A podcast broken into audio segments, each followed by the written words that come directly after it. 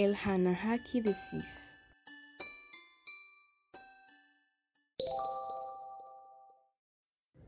El término Hanahaki proviene de las palabras japonesas hana, que significa flor, y hakimasu, que significa vomitar.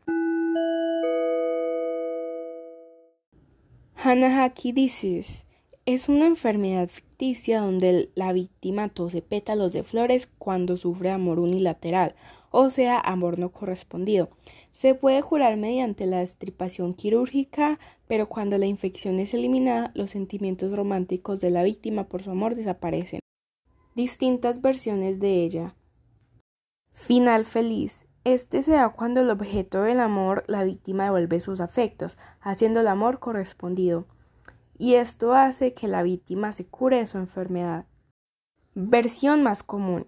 Esta se da cuando los pulmones de la víctima se llenan de flores y su sistema respiratorio hace raíces. Se ahogan con su propia sangre, pétalos y mueren. La popularidad de esta versión se debe a la angustia que acompaña la muerte del personaje. Otra versión. Esta se da cuando las flores se estripan quirúrgicamente, al igual que los sentimientos del amor de la víctima lo que significa que ya no pueden amar a la persona que amaron. A veces esto también elimina la capacidad de la víctima para amar de nuevo. Origen del Hanahaki disease.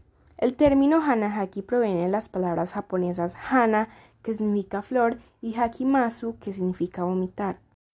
El tropo de la enfermedad de Hanahaki se popularizó con el manga japonés de shoujo Hanahaki o La niña que escupió flores, de Naoko Matsuda, que se lanzó en el 2009. Los síntomas de la enfermedad se resumen en dolor fuerte, tener pétalos que florecen en el corazón y los pulmones, y luego vomitarlos.